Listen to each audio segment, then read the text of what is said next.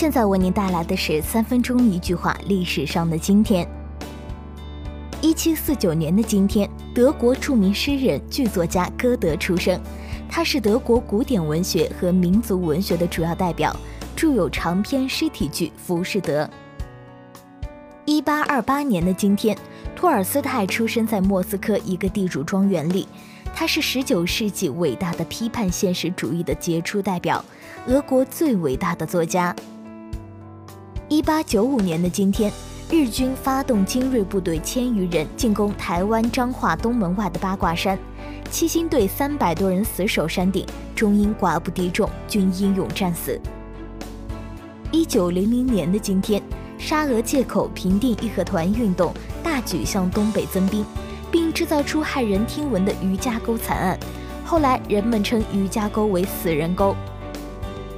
一九二零年的今天，郭沫若的诗集《女神》出版，《女神》除叙事外，共收诗五十六首。诗集中大部分作品写于诗人留学日本期间。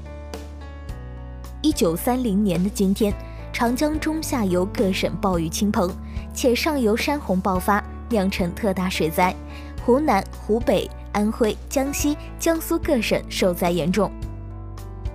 一九四五年的今天，日本投降后不久。蒋介石意图假借邀请毛泽东到重庆和平谈判，发动内战。毛泽东为占据舆论优势，前往重庆。一九四九年的今天，孙中山夫人宋庆龄由全国民主妇女联合会副主席、副主席邓颖超等陪同，从上海抵达北平，受到领导人的热烈欢迎。一九六三年的今天，美国民权运动领袖马丁·路德·金发表演讲。我有一个梦想，意在反抗黑人频繁受到歧视和压迫的现状。一九七一年的今天，因为美国把钓鱼岛划分给日本，留美中国学生和台湾岛内学生掀起了一场保卫钓鱼岛列岛主权的爱国运动。一九八七年的今天，叛军走上菲律宾首都马尼拉街头，攻打总统府。而且同时包围了马尼拉的几家电台、电视台和国家通讯社。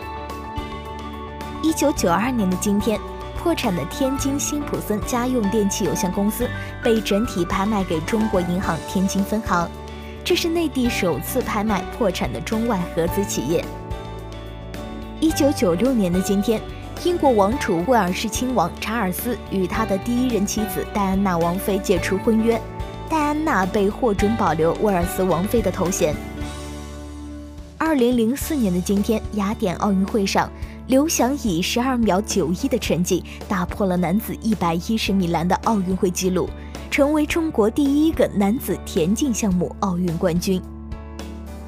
二零零九年的今天，新浪微博正式上线公测，它是中国当前最主流、最火爆的微博产品。